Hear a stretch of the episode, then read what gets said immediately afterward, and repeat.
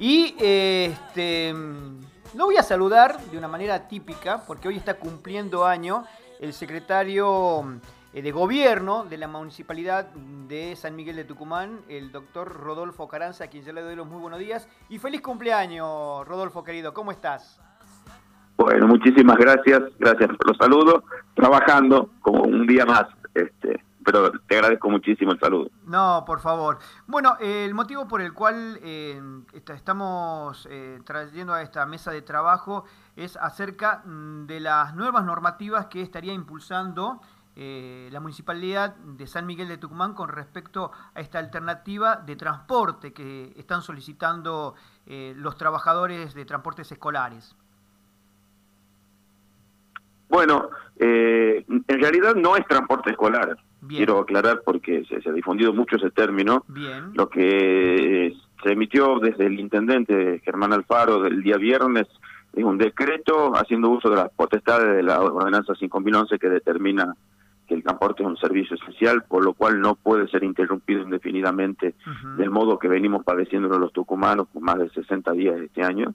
Y este, de ese modo se me instruye para que se, se, se creó un registro de postulantes a prestar el servicio de transporte público de manera excepcional y provisoria para suplir eh, esos servicios cuando sucedan eh, cuestiones como las que estamos viviendo.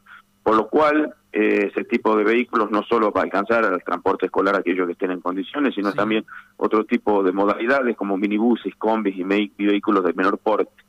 Esta inscripción ya está abierta, los requisitos se van a publicar en el día de hoy o mañana más tardar hasta el mediodía y esperamos a ponerlos en funcionamiento inmediatamente contemos con las primeras unidades.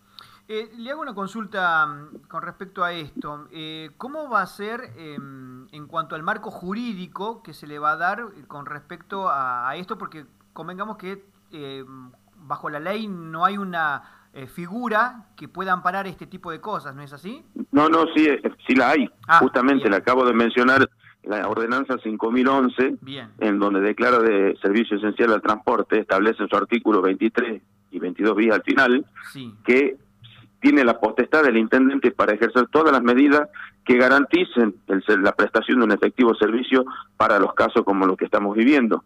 Con lo cual se va a echar mano a ese instrumento legal jurídico se dictó el decreto necesario y se va a comenzar con la implementación. Por supuesto que tiene un carácter excepcional, como la misma ordenanza lo prevé, pero es la herramienta legal que nos, nos, nos, posibilita llevar adelante esta solución, que es algo que la gente necesita, necesita transportarse, trasladarse. son 60 días de paro, más de 60 días de paro en lo que va del año, estamos hablando de más de un tercio de, de los días útiles de, eh, hábiles, entonces es una locura y creemos que hay que posibilitar eso. Acabo de ver que a partir de las 10 de la mañana se levanta el paro de UTA y volverían a, a, prestarse los servicios habituales del transporte público de colectivos. No obstante ello, nosotros vamos a seguir adelante con la aplicación de, esta, de estos instrumentos, como a su vez se está siguiendo adelante los procedimientos administrativos que prevé la misma normativa de transporte, la ordenanza 400, que es la ordenanza madre que regula el sistema, mediante la imposición de las sanciones pertinentes por, por el incumplimiento del servicio de un modo tan abusivo como es el que fue y esas, esos incumplimientos pueden llevar a sanciones desde multa hasta la caducidad de las concesiones. Em, ¿Esta normativa que van a implementar va a tener un tiempo de caducidad?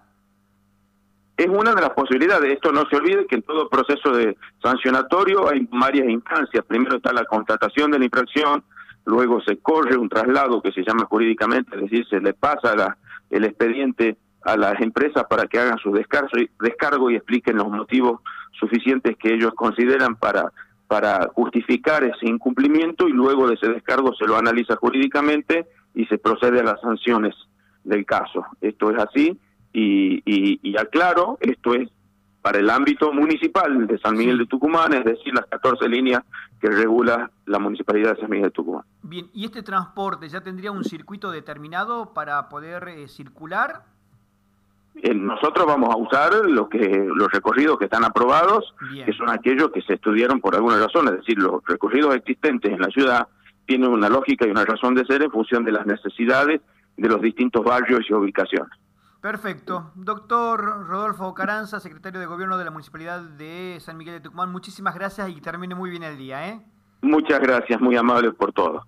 Allí la palabra del secretario de Gobierno del municipio de Tucumán hablando acerca de esta nueva instrumentación que ya ha sido aprobado y que ya va a estar en vigencia en los próximos días.